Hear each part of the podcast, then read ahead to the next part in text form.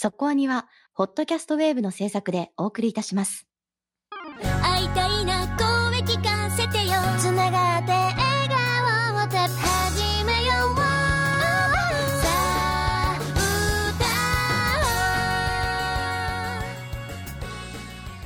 ディープじゃなくそこそこアニメを語るラジオそこアニ。そこはにさあ来週最終回特集なんですよ。知ってました？早い早いよ。もう次からね次に最終回を迎えているんですよ。いろんな気作品が。もう1年が半分終わってるんですわ。まあもうすぐ7月ですからね。はい。もうすぐっていうか来週ですよ。もう来週は7月ですよ。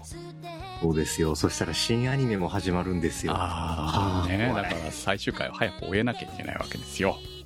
はい。あのー私昨日見た作品が感動しまして。ほう。もうこれ特集行きかな？なので、えーっと最終回特集を待たずに最終別の特集を決めました。はい。その作品は？かぐや様を告らせたいウルトラロマンティックめちゃくちゃ押してますね今クモさんそれかぐや様は新しいクールが始まるたびにより前回を超え超えてきたなっていう話を毎回してたんですけど、いやもうね最高ですよ。ウルトラロマンティックだった。本当に。もうタイトル通りウルトラロマンティックだった。はい、そうでしょうね。はい。あそこまでやったんですね。あそこまでやってす。ますはい。多分その言っているあそこまでやってそのあそこが最高にアニメだからこその演出で最高の作画と最高の演技でもう最高でした。っていうことなんで来週。はい来週はい。投稿はいらない、あのアンケートには答えていただきあそうそうアンケートやります。そうそう最終回特集だからね。アンケートやりますけどアンケートの中にもちろんいいただいてる問題ないです。ぜひ投稿いただきアンケートはいただきたい。でも投稿は翌週でいいです。特集しますんで。はい。恒例のアンケートを募集しております。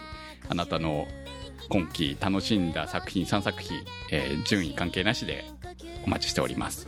それと、えー最終回特集に向けて1作品その中から選んでいただいて投稿いただければと思います、えーその中からかぐや様と、えー来期が決まっている作品は除きたいと思います。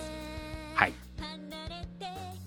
ということでえーこの作品がどうなってるのかいまいちよく分かっていないんですけど確実に最終回は迎えないと思います。今日の特集は。バーディーウィングゴルフガールズストーリーです。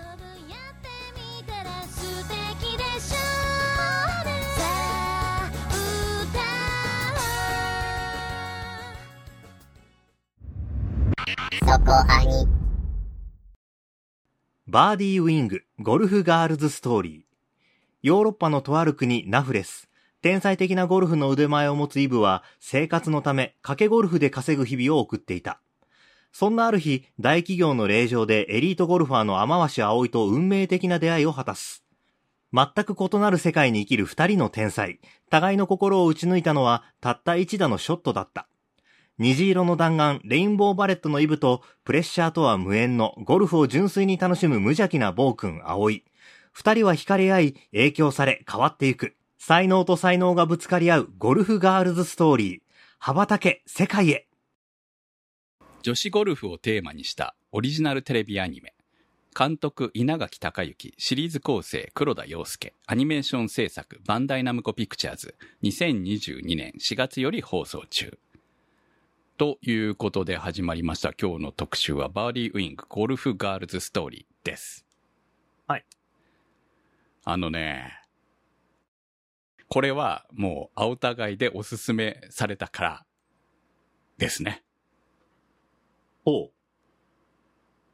いや、だって、ゴルフでしょ？まず、ゴルフっていう題材をアニメで見るかって言われたときに、正直に言って僕は最初は見ないだろうなと思ってたんですわ。はい。はい。でも、まあ、スタッフを見て、ああ、見なきゃってなってみたら当たりだったという。はい。私は、お互いで勧められたから、でもその後見てなかったんですけど、なんか、ま暇な時にまとめてみようと思って見始めたら、一気にその時の最新話まで見てしまって、ここれはす、これはすごいと。面白いでしょ？っていう。めちゃくちゃ面白いじゃん、これっていう。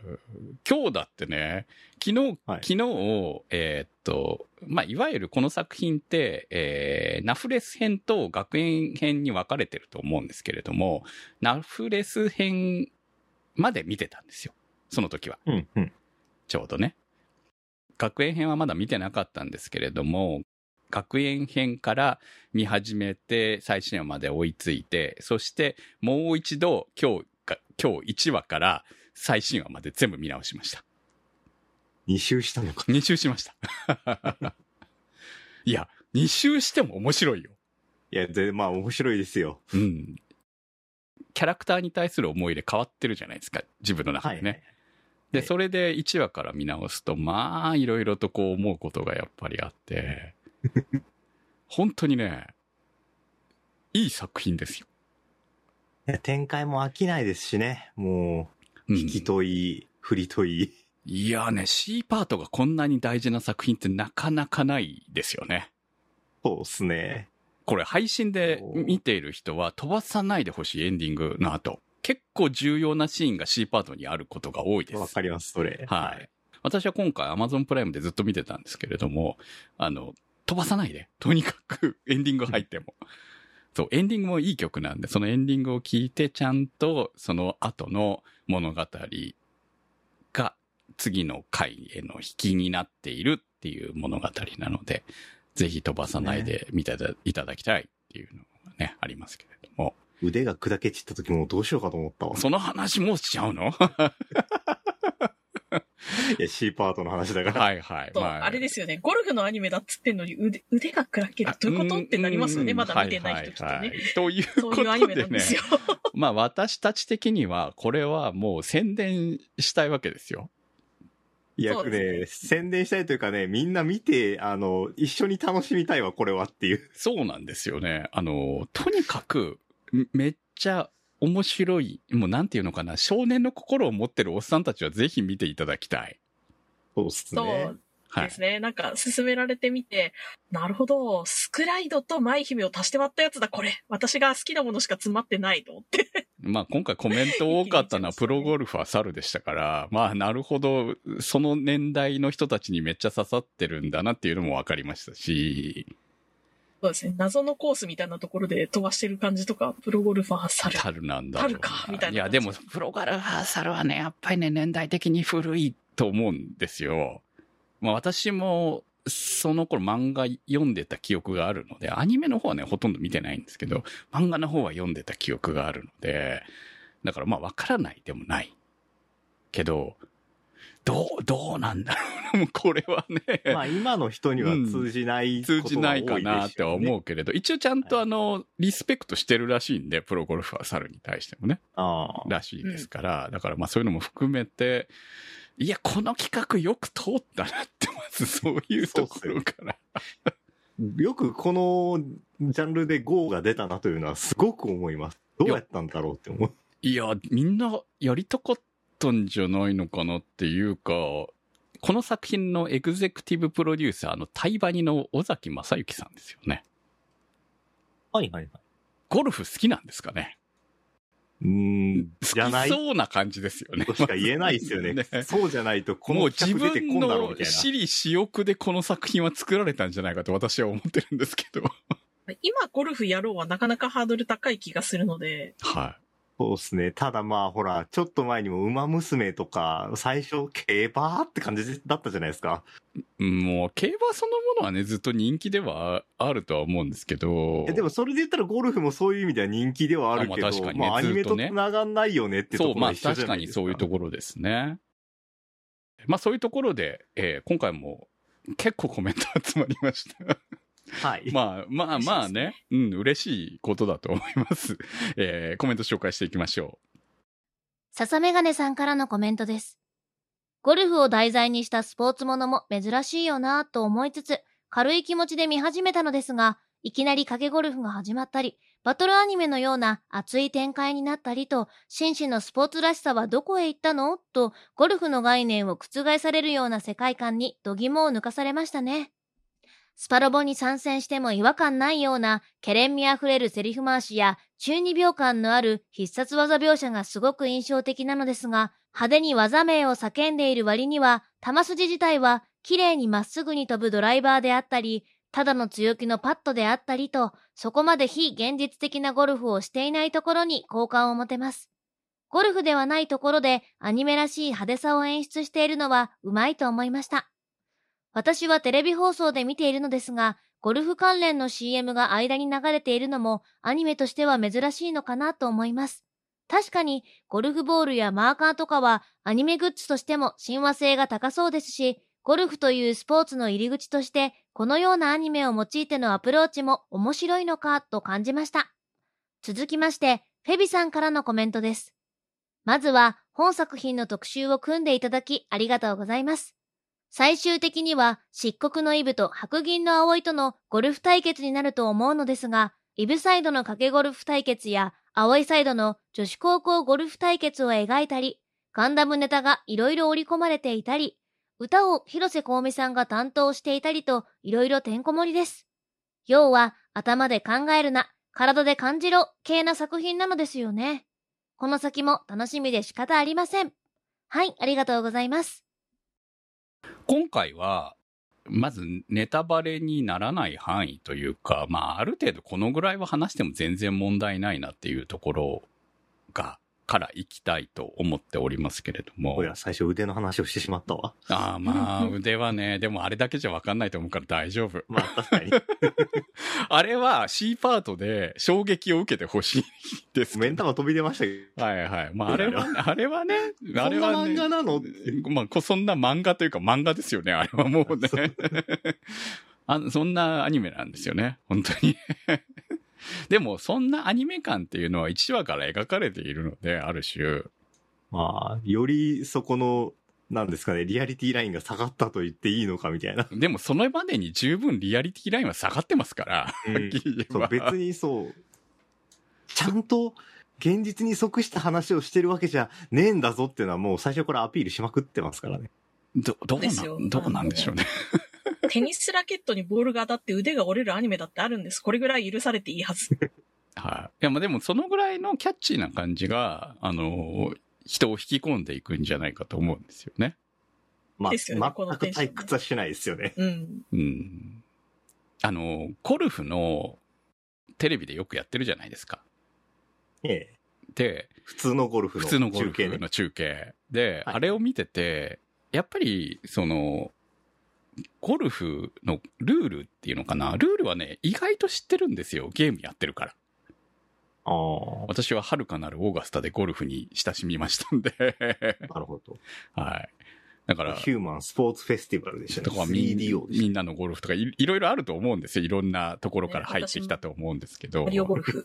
そうそう。だからいろんなゲームで、こうね、ゴルフの仕組みやルールみたいなものを、まあ、正式なものであったりなかったりはするとは思いますけれども、は知っているんじゃないかっていう感じはあるんですが、まあそういうので知っているレベルで見ると、やっぱり、こう、中継を見ても、その中の人たちのことをよく知らなかったら、やっぱり面白いというふうにして見れないじゃないですか。まあそこまでのめり込めないです、ね、そうなんですよね。っていうところがあったのが、これを見ると気になるなっていう。だから一緒だと思うね。前、あの、えー、フィギュアスケートがね、こう、興味なくても、ユーリオンアイスでハマっていったように、こう、はいはいはいはい。そういうノリはあるんじゃないかと。例えばこれを見ることによって、その女子プロの試合を見て、あ、面白いって思えるようになっていく部分っていうのは、まあ、ここの中はあくまでも虚構だと思うんですけれど、でも、その虚構を見ることで、その楽しさみたいなものを知ることになるっていうのは、まあ、アニメとか漫画とかの面白さなんじゃないのかなと思うので、それを、こう、描いてくれてるのかなというふうに感じますけれども。でも、ただ、頭で考えるな、体で感じる系作品かと言われると、いや、スポーツ的にはちゃんとしてんじゃないのっていう部分がね、感じられませんか、あ、そこまで突飛な、ゴルフと直接関係ないところでは結構、はい。キワキワやってるけど、はいはいはい。試合の内容的には、これ別になんかボール3つになったりとかしないから、そうですね。ボール密にはならないですね。割とそう、ゴルフのシーンは演出は演出だけれども、はいやってること、起きてること自体は割と普通なんじゃないかなって思う。うん、そうなんですよそうね。ですね。うん。一応ね、なんか、あの、必殺技みたいな表現があっても、一応飛距離は、お、すごいっていう感じで。まあ実際比べてみるまだ人間離れてないと、しそうそうそう、わかるんですよね。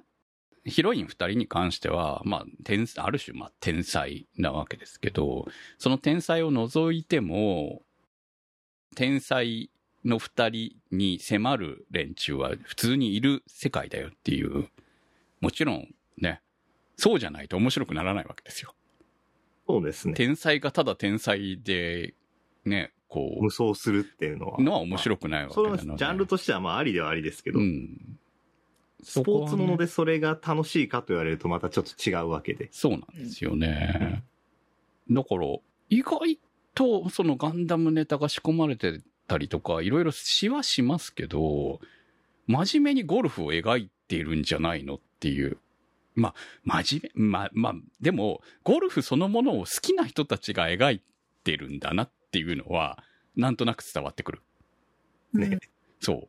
あの、なので、本当になんかあの、とんでもスポーツものだけど、このスポーツのことが好きな人が作ってるんだなっていうのがわかるタイプの作品ですよそうですねねうん。まあだからこれで、その実際のゴルフの方に、こう、興味が持ってもらえたら嬉しいなっていう気持ちは確実にあって作られてるなと。まあその辺はこう、いろんなこの作品の協力を見ると、ゴルフ業界も期待しているんじゃないかっていうのもちょっと感じたりもするので、だからそこも含めて、あの、実際ね、CM が流れていたりとか、私、こう配信でしか見てないんで知らないんですけど、そういうのを聞くとね、こう、あ、なるほどな、という部分が。だからこそ、なんていうのかな、その、台湾のエグゼクティブプロデューサーだなっていう感じはすごく受けると思ってるんです。リアルに絡めてくるぐらいな。のその辺はね、うまいな。だって、うん私も知らなかったんですけど、公式サイト見てて、あの、エンディングに出てくる、あの、ゴルフの衣装があるじゃないですか。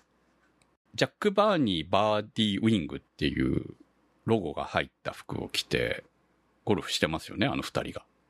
メインの二人が。はいはいはい。だからジャック・バーニーっていうブランドをあの二人でこう盛り上げていく形に今後なるのかなって思ってたら、ジャック・バーニーってすでにあるブランドなんですね。へえ。で、ジャック・バーニーの衣装を要は着ているわけですよ。あれコラボなんですね。すでに。すでに広告的な演出をしてますもんね、エンディングも。そうなんですよ。で、受注予約がすでに始まっているということで。サンライズ、サンライズじゃないな、もうバンダイナムコピクチャーズのお家芸にしたいんですかね、そういうのは。いや、でもというかね、もう、プロデューサーの、ってことですかね、そういうことで。好きなんじゃない？プロデューサーが、ね単純に。で、あの、ちなみに、アムロ・レイヤモデルの、エンディングにアムロ・レイヤがなんで出てるんだろうと思ったら、アムロ・レイヤモデルのあ、ポロシャツもあるんですよ。あの服、着てるやつ。はあ。なんでエンディングにアムロレイヤが出てるん、アムロレイヤってねわかんないでしょ？みたいな人はね、いいんです。わかんなくてもいい。あなたが想像してるアムロレイヤですから。まあ、おおむね間違いじゃない。おおむね間違いじゃないんで、はい。そのアムロレイヤが着ている。そらね、もうあの、コナンだけに取っとかせるわけいかないでしょ、アムロレイヤもね。だからもう、この作品がっつり出てきますから。そうですね。はい。こう、あれですね、あの、可愛い感じのウェアが置いてあるところのやつなので、うん。あの、若い女の子にも着てほしいなっていう感じが多分ある見て、あるんでしょうね。嫌いじゃないですね。はいはい。だからすごいいいコラボだったんだなっていう。私、全然知らなかったんで、そのブランドのこと自体を。だから、その、いずれこの二人がこうなっていくっていう、そういう未来の話がエンディングに描かれてるのかなと思ったら全然違ったっていうね。コラボ、コラボかいっていう、エンディング CM じゃん。特別的な問題だった。いや、だから、いずれね、その、アムロレイヤーも、シーンが出てくるのかなと、ゴルフシーンがって思ってたけど、これエンディングだけか？と思いながら、いや、わかんないけどね、これわかんないわかんないよわ。かんないけどね、これはね。中の人同士は戦う気満々だったかあら。そうですね。本当にね。そうですね。レオだけには負けたくないって言ってましたからね。そうそう コメントに書いてありましたけど。そう。はい。まあ、そんな感じで、結構がっつりとコラボもやってますし、少なくとも私これ見て、ちょっとゴルフやりたいなって思うぐらいの気持ちはありましたよ。ああ、でも、確かに、数年前であの、コロナになる前に友人に誘われた時は、えーゴルフ、ゴルフかーって感じでしたけど、今なら割と乗り気でいけるなっていう気分にはなります。なりますよね。なんかこうそいうアニメでも何でもいいから、ちょっと身近に感じるってね、重要。いやー、あのね。街行ってみたいなとかそう、あの、思いました。スイングがね、めっちゃかっこいいんですよ。うんそう。ですね。気持ちよさそうですからね。ねえ、スカッてしそうな感じっていうのかな。打ちっぱなしでいいから行きたいよねって思うような、その、あの、そういう部分はね、きちんと大事にしてるなってわかるんですよね、見てるだけでね。だからね、本当ケアモノっていうだけではない面白さというのは、ちゃんとストーリーからも作画からも感じることができる作品ですね。高中さんからのコメントです。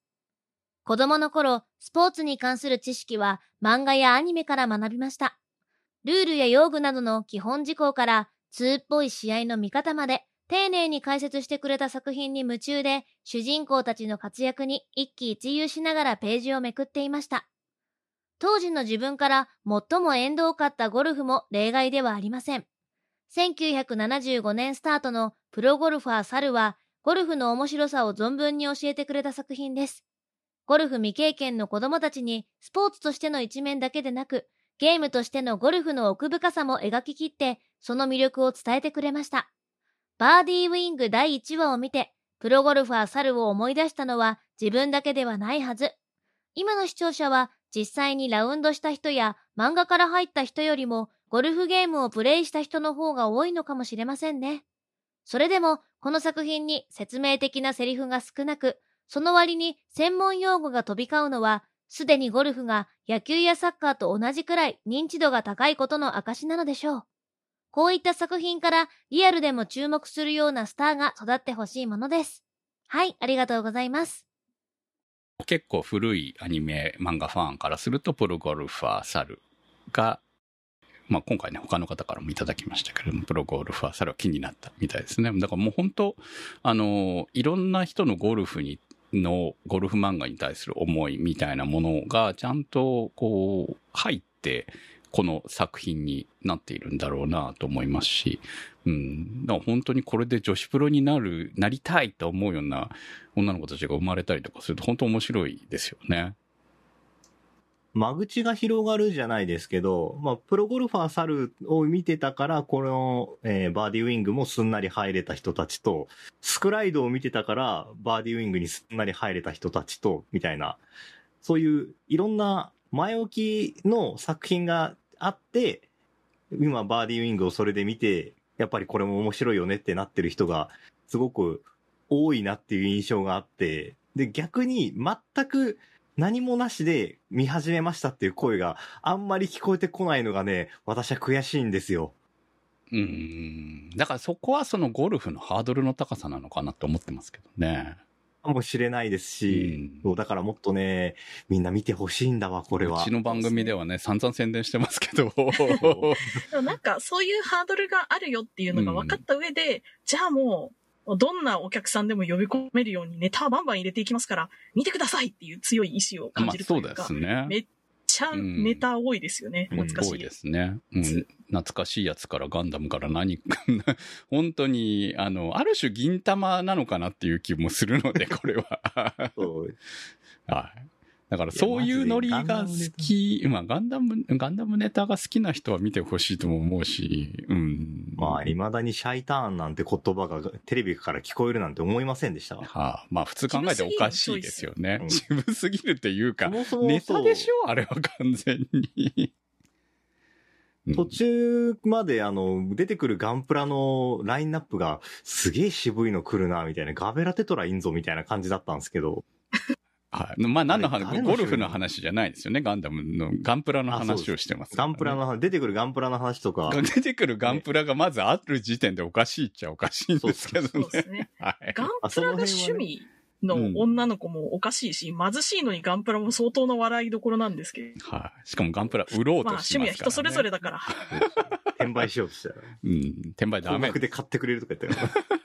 や、それダメでしょ。バンダイナムコが言っちゃいけないでしょ。本当に。で、でも、俺この作品でそのすごくいいなっていうのは、まあ、その辺は本当にもうなんかエッセンスというか賑やかしで散りばめてあるだけで、はい。お話の根幹には全く関わってこないじゃないですか。そうですね。そこの住み分けは僕すごい好きです。大事なことですよ、やっぱそこはね。うんうん。だから、そういう、こう、うまく見せる、だから飽きさせないっていうところが、よくできている作品だし、まあその、引っ張るキーワード的に、キー的にこう、いっぱい散りばめられているっていうところは、まあ、間口を広くしてある部分なわけですから、本当に面白く見れる作品なんじゃないかなとは思います。はい。まあそんな感じで、あの、この後、まあ、ね、ボロボロ出てきてますけれども、このまま行くとネタバレになってしまうので、えーこの辺でこの後はネタバレに入っていきたいとは思いますが、あのーとにかく面白い。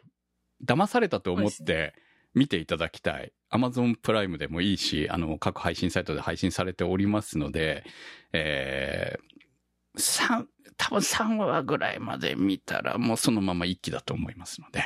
まあえ僕は一まあでも面白く一話でいけるなと思いました。そうで、1話でいけるんですよ。すいける人は1話でいけると思うんで、もうそのままそのノリで、あの、最新話まで行ってもらえるといいかなと思います。ぜひ、後悔させませんし、ついでに言うと確実にこれは2期があるので、あるはずだよね。本当に。まあ何も知らずに言ってますけどね。そうそうそう。ね2期があると思いますので、それにも備えて、え、2期がね、どのタイミングであるかも我々全く知らないで言ってますから、本当にね。このまま続くのかもしれないし、分分割なのかもしれないし、それもわからないけれども、えー、もう、絶対また途中で特集する気満々ですから、はい。えーぜひ見ていただきたいと思います。この後はネタバレありでいきたいと思います。ひひさんからのコメントです。青互い特集で本作を知って後追いで見始めました。見始めたら止まらなくなるという言葉は本作のためにあると言えるぐらいにぐいぐいと引き込まれるストーリー展開だと思います。第1話のスタッフロールのバックに広瀬香美さんの主題歌が流れた時、映画のようだと感じ、ハートを射抜かれました。世界観にぴったりの歌詞とメロディーラインの上昇感が素晴らしいです。好きな回は第8話、ファイナルバレットです。イブと同じ師匠につきながら、才能の限界を告げられて闇に落ちてゆくローズ・アレオンの最後は美しかったです。ヒロインを食ってしまうぐらいのキャラクターでした。もう一度イブとの戦いが見られると嬉しいのですが、美しく落ちたままもいいな。ありがとうございました。この作品1話から8話までがナフレス編と言っていいのかな？何編っていうのが、とりあえず9話から9話があの、学園編になると思うんですけれども、9話から学園編ですね。8話がファイナルパレットですから。俺自分で勝手にマフィア編だと思ってまああ、まあ、マフィア編でもいいと思うんですけど、そう。最初はね、ナフレス編、日本編なのかなと思ってたけど、やっぱり9話からは学園編だよねって思って、って考す。えたら編というか。うん、だと思うので。って考えると、こう、まあ、マフィア編でもいいですし、ナフレス編でもいいとは思うんですけど、今回投稿やっぱ多かったのは、ナフレス編までの投稿かなと思います。やっぱりね、区切りがついてますからねちょうど終わった、ね、後ですから、私もナフレス編で一旦止めてましたからね、そういう意味じゃね。うんっていうか、あの衝撃を考えると、まあ、そりゃ一回止まるよね。第8話のファイナルバレットはすごく良かったなというふうに思うんですけど、まあ、それまでの、こう、1話から8話までの話を、こう、まあ、もう一度振り返ってみたいと思うんですけれども、ガールミーツガールですよね、これね。まあそうですね。1、2、3。まで行きますよね。あ、そっか、3話で試合したのか。そうですね。二人だけの試合が3話で、タイトルで言うと二人だけの試合が3話ですね。で、この3話で実は、学園編の一部の人たちが出てくるわけです。ここでアムロが出てきてますよ。前振りがあって、はい。そうですね。はい。1話での出会いがあって、この3話までの物語があるからこそ、この2人っていうのが、まあ、ある種絆が深まっていったんだなっていうところはあるわけですけれども、うん気になるキャラクターというと、私はやはり、えーっと、毒蛇ですけれども、ビペール、ビペールはね、汚い名塚香織さん。そうなんですよ。っていうかあのね、人のことを嫌いな人いないでしょ。でも4話のビペールは、本当に汚い名塚香織なんで、そうですね。いや、本当に4話とその後のビペールはキャラが違うじゃないですか。まあまあまあ。いや、なんかね、3話まで見てたら、うんあの、あ、この、ね、バーディーウィングの、とんでも要素は主人公の必殺技グレーかなって思ってたら、はいね、匂いで、匂いで神経を惑わすみたいな、はぁみたいな話が出てきて、でも毒蛇って言われてるぐらいだからね、気づこうよ、みたいそう、なんか、じゃあ、チャーチャー開けてたら分かるわかる感じもねなんかいいですよね。な。そうベ。タで。あのバレそうなのに、なんで今まで誰も気づいてなかったんだっていうところとかさ。そうそうそう。その一緒に試合をしている人は気づかなくても、外から上から見てれば気づくだろ誰かって思うじゃない？やっぱり。うんそういうの野暮じゃないですか？だから、こういう作品。あそうですね。いや、なんかね、はいあの、いや、バーディーウィングすごいなと思うのは、その辺の、あの、冷静に考えれば、いや、そうはならんやろみたいな、気づ、気づくだろみたいな話が、はいはい。あの、脚本の、なんですかね、は、運び方と、そ、そこにうまい具合に流されていっちゃう、そうなんですよね。その、ジッパー開けてるところが、まあ、それよりもこっちの話が重要だよね、みたいな感じで、あの、見せるんですけど、すぐ違う、次の話題に移っちゃったりとか、あとはまあ、く、うまく演してますよね。そう。演出と芝居で、あの、まあ、気づく、あの気づくけど、強引に次の話に行ってるんで、まあまあそうそうまあいいかって思わせる脳幹ですみたいな、そう。見てる皆さんは気づくでしょうけど、この人たちは気づいてないんです脳幹ですってうん、なんかもう断言して、はい次って言っちゃうところが、うまいなーって思って見てる。スピード感と黒田節ですよね。だから、ううまい。いですよね、本当に。そうなんですよね。うんビピールさんも最初出てきた瞬間は、うわって感じなのが、もう車乗っけてくれて、ヒーヒー言ってるところから見ると、あ、可愛いかも好きかもしれんって思わせて、もう、あの、大好きな男出てきた時点でもうこの人面白すぎて好きってなりましたね。好きだーっていうやつめっちゃ笑っちゃったんだよあれひどいよね。あれひどいよね。でも最終的に幸せになってるからね、あの二人ね。よかった。ビペールも、まあ、4話までは一応敵役なんだけれども、4まあ話まで中華4話で登場ですけど。まあそうですね。4話です。まあ、でも4話のもうエンディング頃ぐらいにはもうなんか、悪いやつじゃん可愛い変に見えてるから そうそうそう。そうですよね。うん。って感じにはなってるんですけど、そう。で、6話、7話と、まあ、ローズとイブの戦いのために、まあ、要は、ビペールがキャディになるわけですね。そうですね。イブの。イブは今まで一人でほぼ戦ってたようなもんじゃないですか。一応こうね、あの、リリーがいてくれたいてはいたけれども、あれは、あの、いわゆる、キャディーとしてのお仕事をしてたわけじゃないよね。賭け勝負の、その、間にいるみたいな感じの仕事だったから、あれを、その、キャディーと、純粋なキャディーという言い方したらやっぱり違うと思うので、だから、本当に、キャディーらしいキャディーと出会ったのは、あそこが初めてだったわけで、しかもキャディらしいキャディっていうとちょっと語弊があると思うんで、ゴルフの知識があるキャディってことですかね。あまあ、まあ、でも意外とちゃんと教えてたじゃないですか。教えてたしペ、ア組んでるって。そう。だから、いいやつだったじゃん？めちゃくちゃ。もうあの頃は、あの。キャラクターも普通のいいなぜか香りになってたじゃないですか。ちょっと顔には牙はありますけど。うん。そう。ですよね。あの、普通に1話で、いにしえからおりましたが何かみたいな感じで馴染んで、うん。数話で退場して、その後いなくてもずっと心の中になんかそうであいついるんすね。だよなって感じのして、また出てほしいと思うぐらいにいいやつ。最終話ぐらいでなんかペロって出てきてほしいですよね。そうねまあでもプロの世界に入ったらまたどこかで出会う機会があったら面白いかな。でもゴルフはやめるわって言ってましたけどね。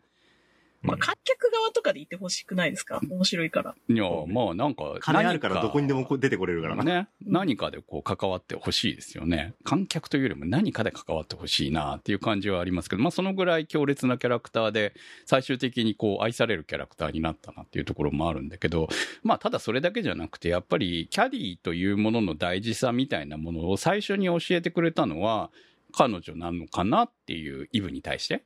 結局、イブはあくまでもその、ソロで一人でやっているっていう、掛けゴルフやってるっていう、まあ、アングラな世界に生きてた子なわけなので、で、それが、こう、本当にプロになっていきたいとか、まあ、プロになりたいというよりも、表のゴルフの世界で戦っていきたいっていうところに、最終的にはなるわけですから、そのためにはやはり必要な、こう、ルートだったんだろうな、というふうなものをちゃんとこう、だから勢いだけじゃなくて見せてるっていうところが、段階を追ってね。そうなんですよね。うんちょっと極物のキャラクターではあったけど、彼女と出会うことで、あ、キャディっていうのが必要なんだというのを彼女に、ある種こう、すり込ませたことが、日本編、えーあ学園編につながっていくんじゃないのかなっていうふうに思うわけですよ。豆腐屋敷さんからのコメントです。このアニメにすっかり打ち抜かれました。先日惜しまれながら亡くなった藤子不二雄 A 先生の代表作、プロゴルファー猿のオマージュ作品が、この令和の時代にアップデートして蘇ったと感じました。賭けゴルフで生計を立てる主人公イブ。持っているクラブは3本のみ。いでたちはホットパンツルック。さすがに裸足ではなかったですが、まんま猿だよ、これは。第1話で走る列車の間を突き抜けるショットの演出に痺れ、2話以降も地下ゴルフ場など猿時代を思わせるぶっ飛んだコース設定に70年代アニメ風の透明演出など私には刺さりまくりでした。登場キャラクターも強気のイブのほか、ライバルの天然お嬢様葵やヘビ女ビペールなど魅力にあふれていますが、なんといってもローズ姉さんにつきます。イブとの勝負での名言の数々に痺れました。その中で何と言っても姉さんのラストシーンの行けよイブ、日の当たる場所へは空想の表ゴルフシーンと相まって号泣でした。スピンオフ作品のバーディーウィングゼロ、バラ色の弾丸をぜひお願いします。ありがとうございました。プロゴルファー猿を知っている人からするとめっちゃオマージュっていう風に受け取られるんでしょうねっていうところはありますけどね、本当ね。ゴルフの今までアニメになった作品に対してはある程度敬意を払って作っているなっていう部分はすごく感じるのかなと思いますけれども。そうですね。作品的にバーディーウィングは、やっぱりライジングインパクトじゃなくて、プロゴルファー猿だなとは思いますね。うん。その、キアものの部分はありながらも、作品としてゴルフを愛しているっていうのは伝わってくるのかなと。動機はそれぞれですけど、うんみんなゴルフには一生懸命です。そうなんですよね。まあ、あの、地下ゴルフ場は、さすがに、さすがにですよ。あれめっちゃ好きなんですけど。あれ私も大好きなんですけど、いや、ありえないだろ。あれ、一体、アホなっていう。いや、ねえあれロボット出てきてもおかしくないですよね。あの装置。そうですね。あんつって、おーっつって。うんあでも一応不思議な力とかじゃなくて、その下、地面のうんポンプを動かしたら、一応隆起する仕組みになっててっていう、ギリギリ、私の考えた最強のゴルフコースみたいな、すごい頭の悪い感じがね、するんだけど、一応、これならいけるみたいな無茶な理屈がある感じがね、好きですね。もうあの、池が分かれていくところが好きすぎてね、あの、木木がしぼむのと ね、CG とかじゃないから、ね。みたいなテンションだった。そうそう。いや、あの世界さ、あの VR ゴルフも異常な性能じゃないですか。そうっすね。そうですね。あの VR らゴルフができるんだったら VR でいいんじゃねって思うような。いや、もう実際に触れてこそですからって本物を追求していく。はい、まあね、ゴルフ場大変だからね。でも地下にあれできるといいですよね。雨も関係ないしね。いや、雨も風も作れるんですよね、あの地下はね。いや、マフィアの維持費がやばいんだよな。いや、うんそれめちゃくちゃお金が動いてますから、地下組織ですからね。本当にね。世界中からお金集めてますからね。遊びでやってんじゃないからな、そう遊びじゃないです。人死にますから、あの世界はね。政治家殺してましたよね。シティハンターかそう。あ。あれもね、あのね、あの 次回予告でいきなり、あの、RPG みたいなのが出てくる。何が起きてんだよっていう。うんみたいな、え、え？っていう。来週どうなんのって思って見てた。この作品人死ぬんだみたいな感じでしたよね。そう本当に。いや、まあ、ある意味あれは振りではあったわけですけれど。そうそうそうそいや、でもあの感じもね、やっぱちょっとあの、夕方のアニメなんですよ。ああ、の確かにねミニ。四駆とか米語まで世界征服できる感じの人が出てくるアニメの匂いなんですよ、夕方テレ東系だね。そう。んあれもマグマの横をミニ四駆で走ってたもんな。出てたよ。だって、うん山火事も消せるんだよ、ミニ四駆で。夢持たせた方がいいですよね。そういう意味じゃね。みんな本気なんだよ、それで。そうですね。うん。まあそんなところもありますが。いやでもね、あの、あのセットは、あそこで終わるのはもったいないなと、本当にね、この、前半が終わった時に思いましたね、本当にね。ああ。もうあれ二度と出ないんだって思っいやて。多分出ないでしょううね。ん。あの CG 結構お金かかってるよねって思いながら。でもノリノリで作ったんだろうな、あのセットみたいな。うんまあセットじゃないですけどね。なんかね、あの、いや、見ててね、作ってる側楽しそうだなっていうところが結構多いから。めっちゃこだわってそう作っていう意味でも安心して見れるなっていう。はい 本当にね。あれ、絶対めちゃくちゃ設定あるよね。あの、ゴルフ場の設定。そうですねいやー、制作会議でどんなバカな話してたのか教えてほしいですよ本ね。当に思うね、あれはね。そう。池が割れてさって言って、いやいやいや、みたいなそれやるんですか？やろうやろうみたいな。うんまあだってね。で、あのクオリティでできちゃうのがすごいいろんな。ホールが必要ですからね、やっぱりね。あの中でそれを作らなきゃいけないわけなんでね。そうそうそ千本ノックさんからのコメントです。本当に大好きなアニメです。ゴルフがわからない私でもこんなにハマってしまいましたし、なんならコラボキャンペーンのために初めてゴルフ練習場に行ってみたりもしました。主人公たちの若々しく熱い活躍はもちろんのこと、私がつい入れ込んでしまうのは主人公に立ちはだかる壁となるキャラクターたちです。それぞれに生き方の芯のようなものがしっかりと通っていて、それをまっすぐにぶつけて散っていく様からは目が離せません。プライドというか、美学というか、とにかくかっこいいです。特にローズと対戦するエピソードは素晴らしくて、7話で熱狂し、8話で滝のように泣きました。今でも見返すと必ず泣いてしまいます。そしてそれだけ心を揺り動かすアニメなのだなと感じます。イブが日本に来てからも魅力的なキャラクターは増え、戦いは熱くなり続け、やっぱり目が離せません。シーズン2、あるんですよね。楽しみにしてます。ありがとうございました。う。ゴルフ練習場に行った人が出てきましたよ。ああ。いいですね。そう、今ちゃんとゴルフ場とのこうコラボタイアップキャンペーンをやってるんですよ。そうなんだ、行ってみたい気持ちになっちゃう。すごいよね、この、このコラボは。新しい、こう、ゴルフ人口を増やすためには、まあ必要な部分でもあると思うんですよね、やっぱりね。だからこういうコラボは非常に大歓迎なのかな、というふうに思いますね。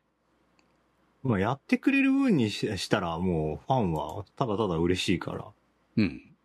行ってみたいけど、コロナがな、みたいなのがちょねっとね。コース回ることになるるにはまあ大変だとは思いますけど、でもまあ打ちっぱなしぐらいならね、こう、そうそう、握って振ってみるのはいいかなぐらいに、その、そこの、いいかなって思いさす、思わせるのが重要だとは思います。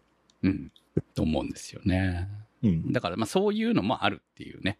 ゴルフ自体のその楽しみは、そのコース回ることだけじゃなくて、ね、練習でも楽しめるっていう部分はやっぱりあるわけなんで、まあココース回るようになったらそれなりにお金も時間もかかりますからね。みたいですね。うん。まあこう作中でも語られてますけれども、クラブもそれなりのお値段しますから、はい、というと。揃えるならそう。高いですし、あと、コース、1コース歩くのに7キロ分ぐらい、どこだったらかかるのかな？あのー車乗らないなら。いい運動になるね。そう思い出しました。私、それこそ、その藤子不二雄先生が参加しているゴルフのチャリティーイベントの、えーカメラのライトでバイトしたことがあります。大学時代。へえ。めっちゃ大変だった。前乗りで。あ前乗りして、こう、一日ずっと取材、あの、ついて回るんですよ。各ホホールを。結構きつかったですよ。本当に。歩車くから用意し。てもらえないなら、マジで長距離歩きますそう、からね。歩くからね、本当にね。そう。広くないとできないスポーツだもんな。そう、楽しかったですけどね。本当にね。ああ、こういう、こういうのって自分で、ほら、機会がないと行くこともないから、収録でね、参加したっていうのはね、楽しかったなと思いましたけど。はい、まあ、そう、そういう意味でちゃんと藤子、藤尾先生もゴルフ好きでしたから、まあそこでプロゴルファー猿もね、描いてたんだと思いますし。まあ結構、ゴルフ好きの人多いですから。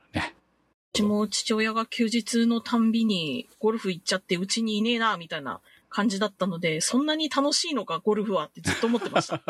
ゴルフ楽しいんだと思いますよ。行ってる人たちはやっぱりずっとね、行くからね、楽しいんじゃないですか。そうそうなんだろうなってすごく思いました。楽しいって聞いたら楽しいって言ってましたし、うん。まあ、健康にいいんだろうね。やっぱ歩くからね。腰もひねったりするから。体。にね、まあこう、うん。いいんだと思いますよ。本当にね。あと自然っぽいじゃないですか。自然じゃないんだけどさ、あれは作られた自然ですけど、そこをね、こう、回るのが楽しいんじゃないですか。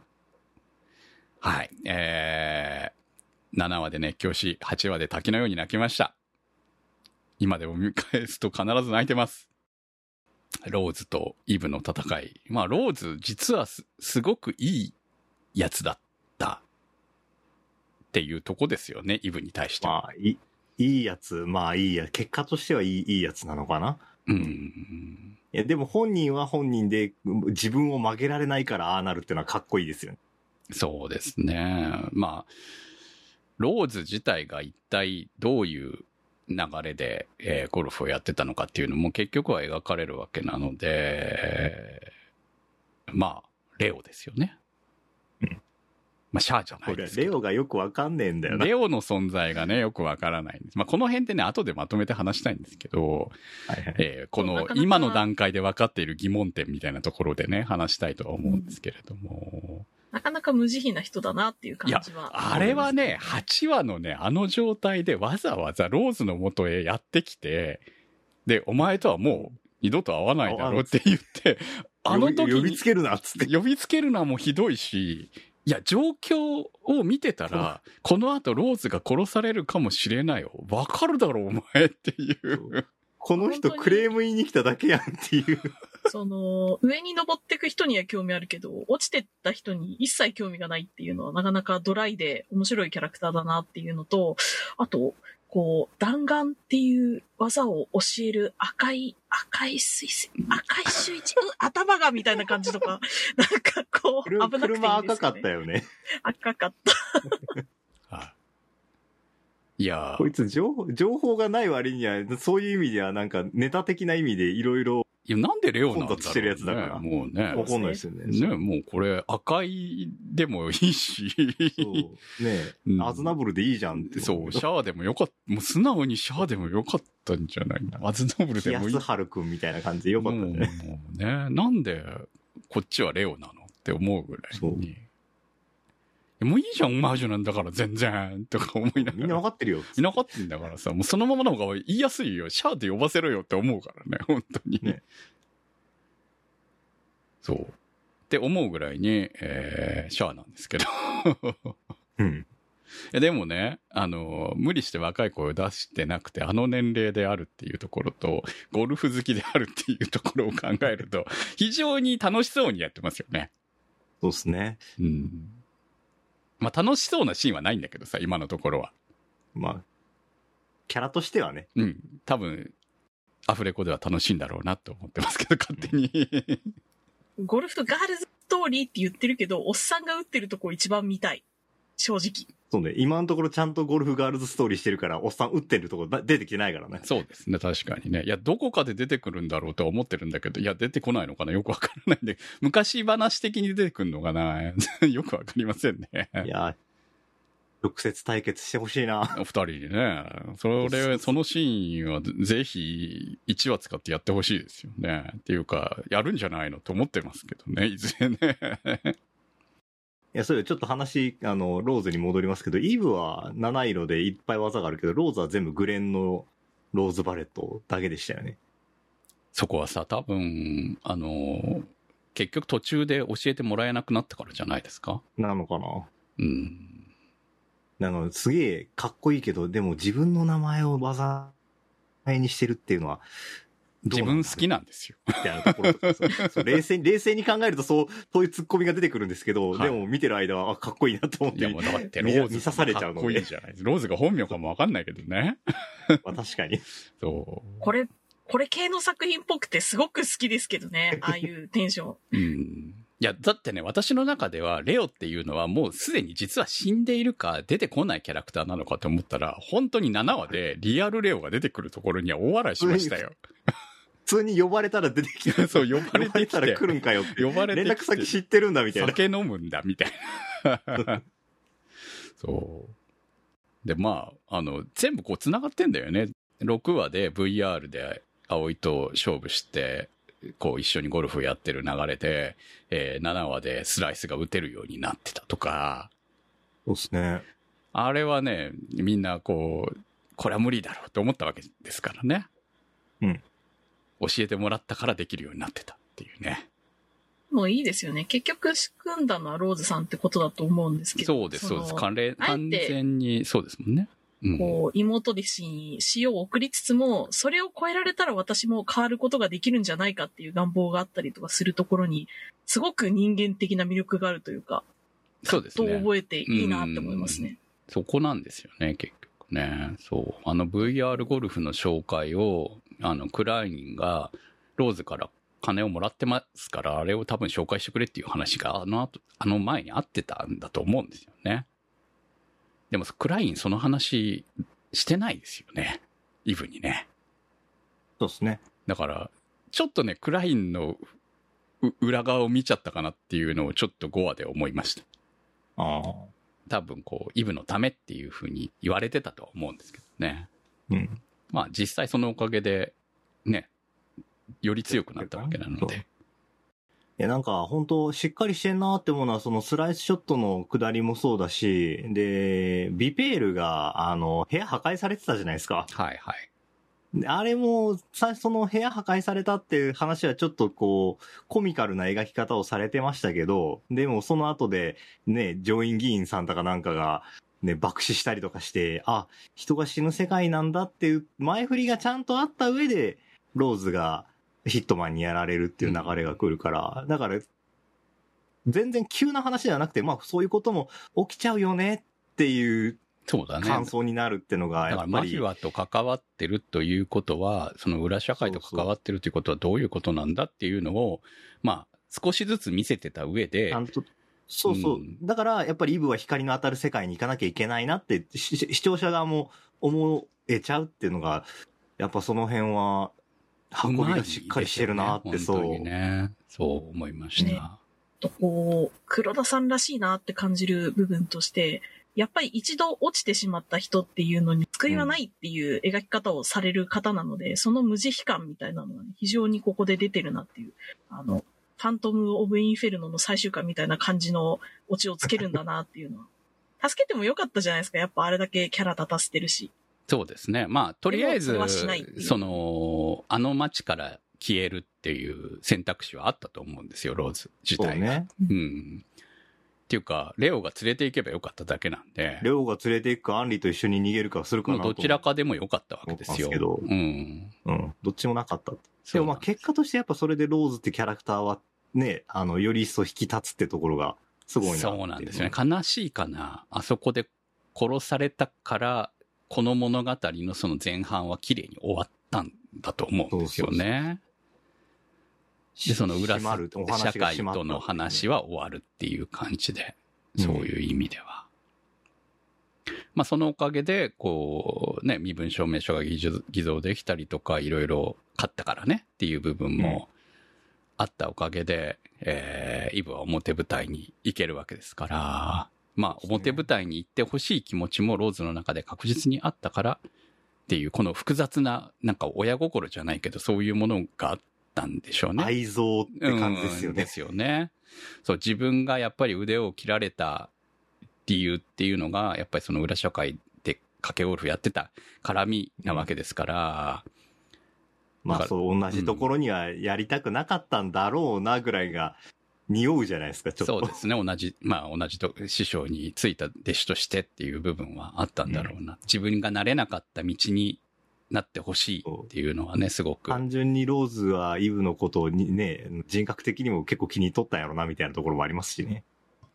いや、まあでも、あの、ね、冒頭トークで話しましたが、ローズの腕に関してはちょっとね、あれはびっくりしましたね、本当に。あの C パートは突然すぎでしょ、本当に。いや、いや、なんかそれまでビキビキっつってて、なんだこれ、こ、腰か腕かみたいな感じで見てたら、はい。いや、まあね、確かに骨折とか、その。もともとここ最近は古傷がゴルフしてないっていうのはまあ分かってたんで、でも、あれは、逆でしょ。お前 サイボーグかって。私、クリスタルボーイかと思いましたからね。そう、わかるわかるわかるわかる。このアニメ、ありとあらゆるものが砕けますよね。パリーンっていう。パリーン。いや、でも、しかもでもね、ねちょっとレトロです。あのあの方するっていう。あの形で、動くんかいっていうさ、そう。義手っていい感じに古いですよね、あれね。そうそうね。昭和だよね、あれね。そうそうそうあの手は昭和だなって思いながら。で、結ペットの監局、督の仕事なんだよな、やっぱ。ね、あの、腕なくても強いじゃないですか。そうなんですよ。そうですよね。必要、まあ必要だったのか、まあまあまあ、みたいな。まあまあね。まあある種あれも。気合でうん。挑んでくる感じはね、やっぱ、この古風でいいですよね。非常に。そうなんです。だからあれ片腕なくさなきゃいけなかったんですよね。やっぱり最後はね。そこがまあ彼女の傷でもあるわけなので、裏社会で生きていくということはこういうことだという部分ですからね。はい。えー、本当に魅力的なキャラクターでした。ただ、えー、物語はこれから学園編と移っていきます。浮雲さんからの投稿です。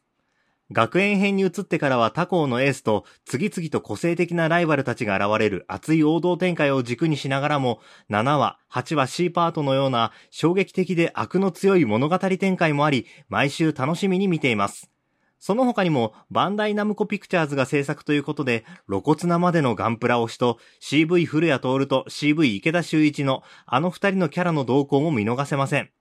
しかし、それより何よりこの作品を見ていて爽快だと感じさせてくれるのはイブのショットです。いつものギターリフの BGM に合わせて直撃のブルーバレットと技名を叫び、ショットを決める。どこまでも愚直でシンプルなこのイブのショットが見ていくうちに癖になってきました。間近でイブのショットを見て彼女に惹かれた天橋葵や早乙女一花のように私もイブの虹色の弾丸に打ち抜かれたのかもしれません。ありがとうございました。ね、学園編意外とまだ始まった、始まったばかりと言ってもですね、もうすでに9、10、割と結構やってる11、12は、うん、4は来てるんですよ。なので、始まったばかりではないんですけど、だからもう少しね、学園編のコメント来るかなって思ったんだけど、まあ、物語はまだ、そういう意味では始まったばかりでもあるのまあ、キで、ャラ紹介ってところが結構そうですね、今、ライバルがどんどん現れているところなのかなと。そうそうそまあ日本に移ってきて、要はイブがまず溶け込める、溶け込むところから学園にスタートなのかなっていうところを考えたら、うんその前までの流れから考えると、いや、この辺はね、ちゃんと、あ、こういうことならあるかもなっていう風な見せ方をしてるのはうまいなと思って。いきなり転校してきますじゃないわけじゃん。転う。まあ、最初は学園乱入から始ましたね。そうですよね。そうそうそう。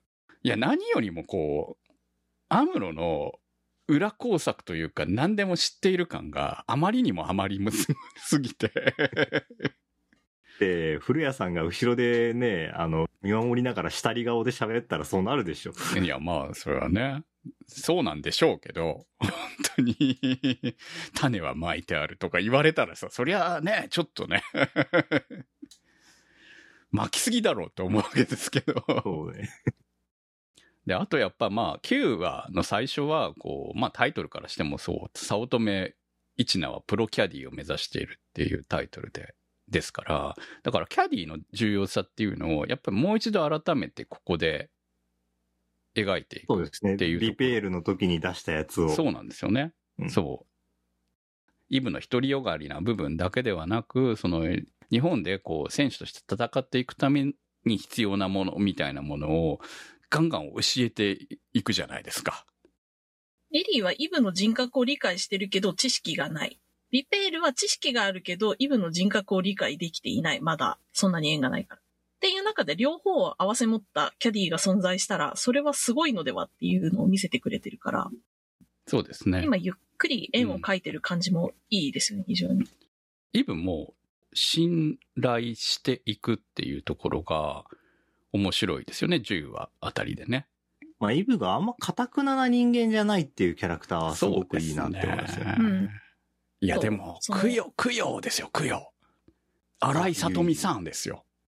荒井さとみさんの声をパッて聞いたときに、いや、ちょっと、高校生には聞こえないなって思いながら。みんなそうよ。全然、あの、この中じゃ高校生してる方でしょ？まだそうですね。この後出てくる、あの、カオルコ先輩、カオルコ先輩。みんなね、あのね、あの、強者だから、はいえそうですよね。人妻からラスボスしかいないじゃないですか、そう声が。そうなんそうなんですよね。どいつもこいつも全然高校生じゃないんですよ、声が。いやもうし、これはしゃあないと思うんですけど、はいなんかその前にね、マフィアの人たちは凄みがあって、まあ当はいはいはい然じゃないですか、裏社会の人たちはうんそうですね。で、はいその後に出てくる、出てくるキャラクターだから、そこよりも格落ちに見えちゃいけないんだけど、でも設定は高校生でってなった時に、うんメンタル取ったんだなって思います。いや、まあ、そこは面白いんですけどね、もう、一キャラ精一キャラ、。そうそう、一キャラ一キャラ、もう、濃い濃い、そりゃやっぱり、ライバルになるっていうことは、そのぐらいの個性が強くないと、それは個性は、その実際のキャラと中の人の声も含めて個性が強くないとダメなんだなっていうのが、非常に現れてますよね。だってもう、だって言ってしまえばみんな高校生ぐらいの音でやってくださいって言ったらできる人ばっかり連れてきてるのに、ねこれやらせてるってことは、確実に意図的なディレクションが入ってるはずなんで、これはそうで。すよね、確かにね。だって、供養出た時に、あの、パター持ってますからね。パター片手に一本持って現れますよ。普通に考えて危ないじゃないですか。そうですね。くるくる回してましたけど。日常生活で見るゴルフクラブとかゴルフのね、あの、道具って基本的にサスペンスで。狂気ですよね。狂気ですよ。ね、パター、そね、結構いけると思うんですよね、人ね。てか、まあまあやれる重たいんですけど。そう、そうなんですよ。あの、供養がそのパターがうまいっていうところはあるんでしょうけどね。サーチザラインですからね、やっぱりね。あ、能力出てきたわ。はいまあ、この世界なら能力ぐらいあるかってそ。いう結構、その、ゴルフ系の漫画とかだと必ず出てくるうん。技の一つそうよねなので、芝読みって。やっと出てきたな、正統派がって感じましたね。ですね。カオルコ先輩。ゴルフ漫画にいるやつ。in the zone もいいですけどね。 in the zone。単純に自分が集中してるだけのはずなのに、周りがまず静かになるっていう描写がね。シャットダウンするって、ああ、じゃあゾーンを使ってる時に辛いもん食えるんだな、この人みたいな。いや、でも、カオルコ先輩絶対やばいと思いますよ、あいつは。でも、ちゃんとキャディを信じることをね、この回は10話でちゃんと描いてますので、お、このコンビもうまくいき始めるな、みたいなところを描いてるし、しかも、この二人を仕掛けたのは、実は、アムロだったという。もう、いやいやいや、他校の生徒でしょっていうさ。ええまあ、むちゃくちゃですからね、この先生。先生、本当先生なのか？いいや、まあ、顧問だからね、先生なのかな？先生じゃない可能性はあります。ゴルフ部専門の人なのかもしれないですそそう、ゴルフ部専門の顧問ですから、授業を他でやっているかどうかはわからないわけではない。ですよね。じゃあ教育者ではないのか。可能性もあるというか、教育者だといろいろやばくないですか？あまあ、れ。教育者じゃなくてもやばいですけど、うん。はいなくてもダメじゃない？あの、渡しませんよはさすがにダメなんだと思うんだよな。できてんじゃねえかっていう。えでもあの11話は、やっぱりさ、めっちゃや、こう、心にきましたよ、私は。うん。だって、このタイトルは雑草がどんなに伸びても太陽には届かないっていうタイトルだったんです。このタイトルを最初パッて見たときは、イブの話だと思うじゃない。うん。雑草がイブで、太陽が太陽が回しで、うん仰いでって。仰いでって感じに取れちゃうんだけど、実は雑草は部長だったっていうさ。部長会だから。いやー、部長、部長いいね。部長は。部長好きですよ、。私は。そうですね。はいいい子ですね、この子は。7位ですか？違うの ?7 位じゃないの？違う違う違う。?7 位じゃないんだ。ないじゃない。うんどっちかっていうと、あの、チェーンとかのポジションだけど、それでもない。被ってはいない。そう、そうですね。うん。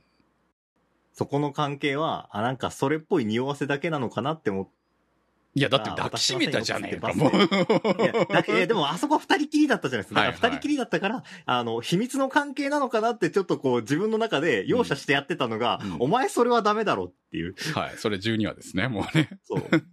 部バスのバスの中で宣言はそう渡しませんよ、はこう、え、そう堂々と言うんだ、みたいな。そう。あれ、他の部員どんな気持ちで聞いいや、てんだろうもうみんな知ってるからじゃないのあれもはう。、こんな秘密みたいな空気だった。はあ、でもまあ、マーシが来るまではね、うん。い一番強かったからね、何も文句言えねえわ、みたいな感じなんですかね。や、実際強かったじゃないですか、部長。まあまあまあ、うんそうっすよ。だからまあ、部長は本当に、こう、顧問のために自分がうんついていけるように努力をしていたわけじゃない。その結果、怪我をしして、これ以上の、まあ、伸びもないっていうところで自分の限界を知っていたわけですよね。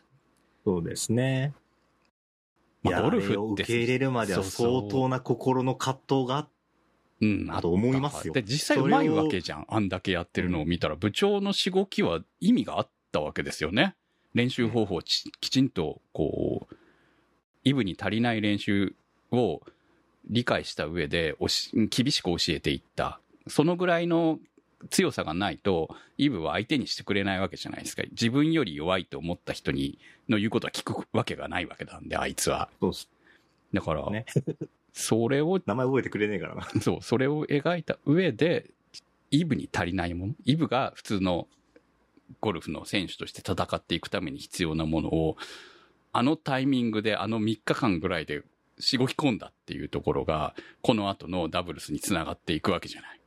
そうですね。そのぐらいはできないとダメだっていううん部分を、あの11話で教えた。それをやるけ、それを教えるキャラクターとして説得力を持たせるには、やはり、ベテランの中の人が必要なわけですよ。そうですね。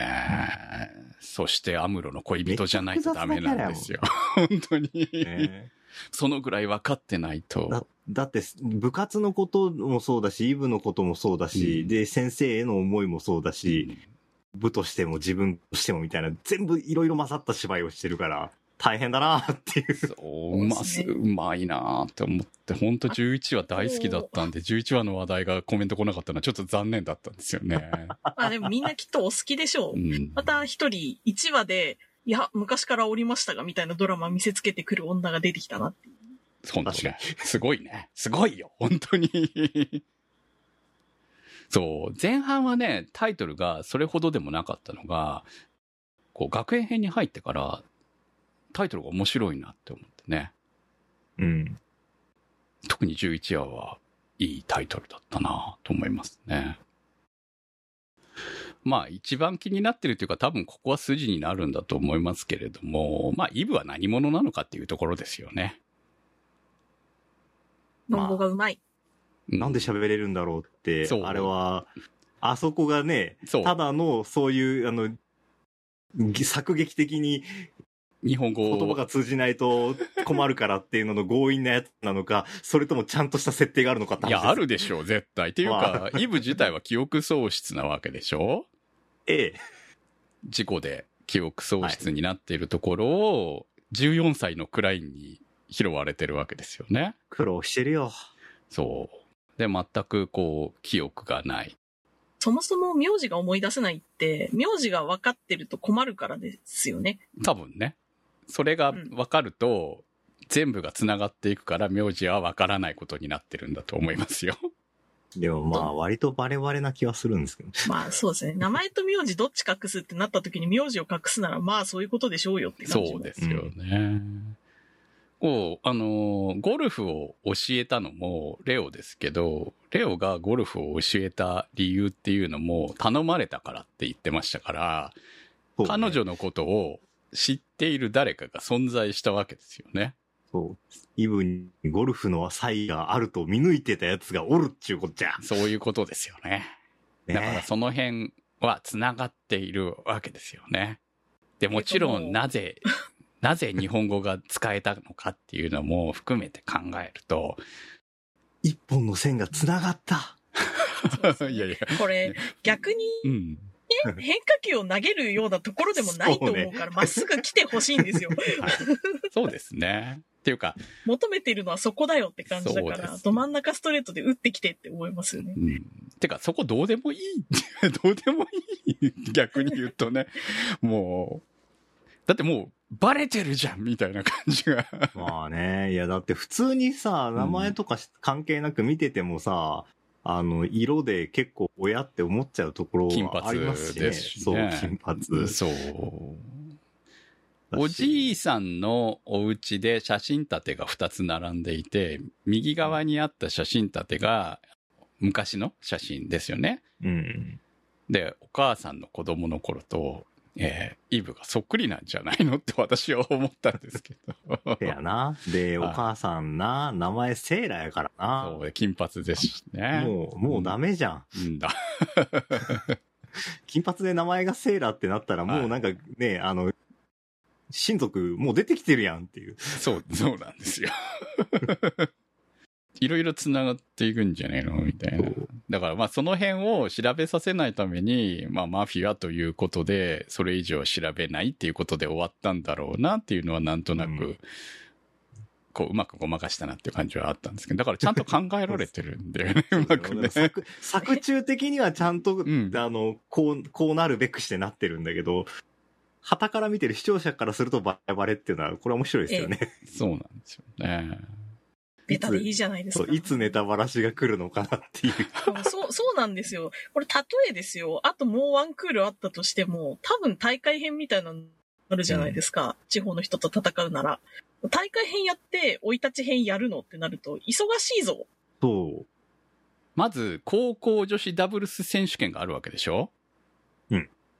で、これで、今出てきているライバルたちと戦うわけですよね。同じ女子高生ライバルたちと。うん。で、ここ、ここで終わるわけないわけじゃないですか。ここで終わったら高校生編で終わって、プロに、プロ、まあ高校生でもプロはいるわけだけれども、プロに転向してからのライバルたちが当然出てくるはずですよね。あの、オープニングを見ていると。まあ、ね出てくんのかな。話の流れ的にやっぱ最後葵と戦わなくちゃいけないからダブルスじゃダメですし。そうですよね。これはあくまでも、その二人の成長の物語の部分で、えーダブルスが必要だっていうだけの話で、まあ日本に馴染むタイミングでも、こう、ちょうどその話が進むということで、いずれこの二人は競い合うライバルに、まあライバルが必要だっていうことはね、お母さんも言ってましたしね。葵にはね。だからいいライバル。で、しかもあんなに大好きなライバルが出てね、できて、葵にとってみたらもう理想なんだとは思いますけれども。予告でキスしてましたしね。そうだね。13は、葵本当のはしゃぎっぷりになったらがひどいからな、最近。ああ、そうですね。あ葵どんどん崩れていってますからね。いや、あの、関係ないんですけど、天音さんが同じく高校生だったっていうことに私はびっくりしましたよ。まあ、私もびっくりしましたね。はい制服着て現れた時に、あれ？って思いましたから。年齢はかっこ嘘みたいな感じあなんかで、すか？らいいんですよあ。ってなきようなもん。みんな二十歳超えてんでしょ、どうせ。ドラマじゃねえんだから。あまねはマジで OL に見えて仕方ねえんだ。だって会社から派遣されているキャディだとばっかり思ってました、ずっと。まあまあくたびれてる OL 感あるからな。ありますよね。中間管理職の辛公式のキャラページ見に行ったさらみたいな。葵の親友で専属キャディを務める少女って書いてあるから。いや、少女じゃないから、理があるよどう考えても。頼れるクールビューティーともありそうそう。ますけど。一名はわかるんだけどさ、本当にね。みんな声が強すぎるからどうしようもないんだよな。うん。まあ確かにね。えー、11話で、こう、安室さんが言ってた、和彦僕は人出なしだよっていうセリフも、何なんだろうなと思ってるわけですよ。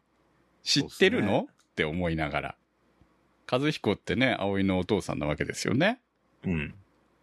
あれ、亡くなってるんでしたっけ？葵のお父さん亡くなってるんですよね。ただ、あ不慮の事故で亡くなってるということで、どう、どういうことなのかよくわからない。まあ、お察しですよね、それは。お察し、ね。お察しですか？お察しなんですね。そう、だから、そこも含めて、何でも実は知ってそうなこの安室さんの裏側も気になりますし、まあ当然そのレオがこの後再登場があるのかっていうところも気になるし、まあイブの過去についてもね、それを乗り越えてどう今後戦っていくのかっていう。たださ、オープニングではすごく二人ともこう、辛そうなシーンがあるじゃないですか。あそんな顔がありますよね。うん、悲壮な感じの。だから、当然、勝ち続けるだけじゃ面白くないわけじゃない？物語って。そうですね。勝勝ち続けることでの面白さはもちろんあるんだけど、やっぱり壁っていうのは当然立ちはだかってそれを超えていくから面白いわけじゃない？スポコンものっていうのはさ。まあまあそうですし、その辺はまあ黒田さんだから上手だと思いますよ。そうなんですよね。信頼しかないな、そこは。そう、安心して見れるっていう感じもあるので。だからそういうちゃんとね、こう、我々の心揺さぶってくれるんだろうなっていうのも期待して、この後のストーリーも見ていきたいと思います。今日の特集は。バーディーウィング、ゴルフガールズストーリーでした。そこアニそこアニサポーターズ募集。そこアニの運営を応援していただくサポーター制度。そこアニサポーターズ。1週間1ヶ月のチケット制で応援していただいた方のお名前を番組内でご紹介いたします。好きな作品の特集に合わせてのスポット応援も大歓迎チケットはそこアニ公式サイトからご購入いただけます。サポーターの皆様には毎週特典音声「そこアニサイド B」をプレゼント。まだ見ぬ世界笑顔涙思いをすべて込めた。胸躍るストーリーね。今聞かせて。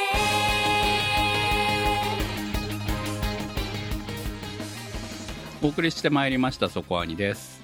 はい。えーオープニングでも話しましたように来週は2022年春アニメ最終回特集です皆さんからのアンケート募集中ですはい。お願いします。はい毎回助かりますからね。助かっておリアルに。りますベストベスト3が3本、えー楽しんだ作品を挙げていただいております備考欄に書いてあるコメントは番組ではお読みしませんのであくまでも参考にということでよろしくお願いします投稿は別に1作品でお待ちしております投稿の宛先は？はい。えー、そこはに .com までメニューバーにあります投稿募集からお待ちしております。投稿に関しましては、まあ、今回のバーディーウィングは継続作品になりますので、えーありませんっていうのとかぐや様を告らせたいウルトラロマンティックは除きますバーディーウィングゴルフガールズストーリー特集は立ち切れ線香さん青梅財団さんマキさん夜さえあればいいさん B さんニワッチさん常新さん福さんメガネ属性ノットイコール負け属性さん黒うどんさんたけさんひひさんくもは42さんしおしおさん金猫さん直輔さんサイコさんのサポートにてお送りいたしました。サポーターの皆様には毎週アフタートークそこはにサイド B をお届けいたします。今週もサポートありがとうございました。それではまた来週お会いいたしましょう。お相手は私くむと。タマと、宇宙世紀仮面でした